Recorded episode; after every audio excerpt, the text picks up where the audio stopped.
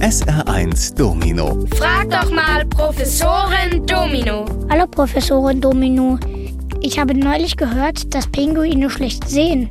Wie können sie denn dann so gut Fische jagen? Ja, die lieben guten Pinguine.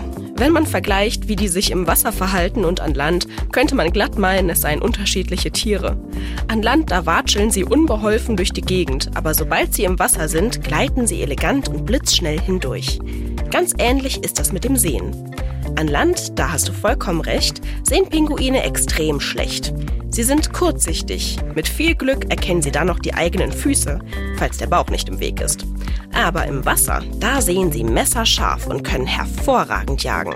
Das liegt daran, dass Licht im Wasser anders gebrochen wird als in der Luft. Und die Augen der Pinguine sind eben so eingestellt, dass sie im Wasser scharf sehen. Bei uns Menschen ist es genau umgekehrt. SR1. Hallo Professorin Domino. Neulich habe ich ein Gewitter beobachtet. Da habe ich mich gefragt, wie viele Blitze gibt es eigentlich bei so einem Gewitter? Na, da hättest du doch einfach mal zählen können. Aber, und das wirst du mir jetzt wahrscheinlich entgegnen, ein Gewitter kann ja ganz unterschiedlich lang sein. Eben, und deswegen ist es auch richtig schwer, da eine Zahl zu nennen. Im Durchschnitt sind es zwischen 1 und 200 Blitze pro Gewitter. Ja, ich weiß, etwas ungenau.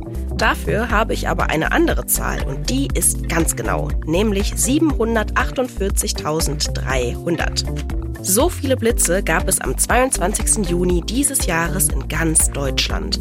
Mit fast einer Dreiviertelmillion Blitze war das nicht nur der blitzreichste Tag in diesem Jahr bis jetzt. Nein, es war der blitzreichste Tag der vergangenen zehn Jahre. Je nachdem, wie alt du bist, war es also der Tag mit den meisten Blitzen, seit du auf der Welt bist. Der 22. Juni 2023. SR1. Hallo Professorin Domino. Wie wird eigentlich Butter gemacht? Um Butter herzustellen, braucht man das Fett aus der Kuhmilch. Das schwimmt als kleine Kügelchen oben auf der Milch. Als erstes werden diese Kügelchen abgeschöpft. Jetzt hat man eine dickflüssige, fette Masse. Das ist der Rahm. Mit Butter hat das noch herzlich wenig zu tun. Viel zu flüssig.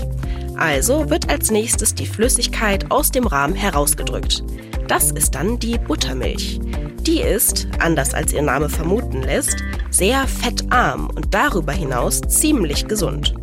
Wenn dann alle Flüssigkeit aus dem Rahmen heraus ist, bleibt reine Butter übrig. Man braucht also ziemlich viel Milch, um Butter herzustellen. Ungefähr viereinhalb Liter für ein Päckchen von 250 Gramm. SR1 Domino. Frag doch mal Professorin Domino.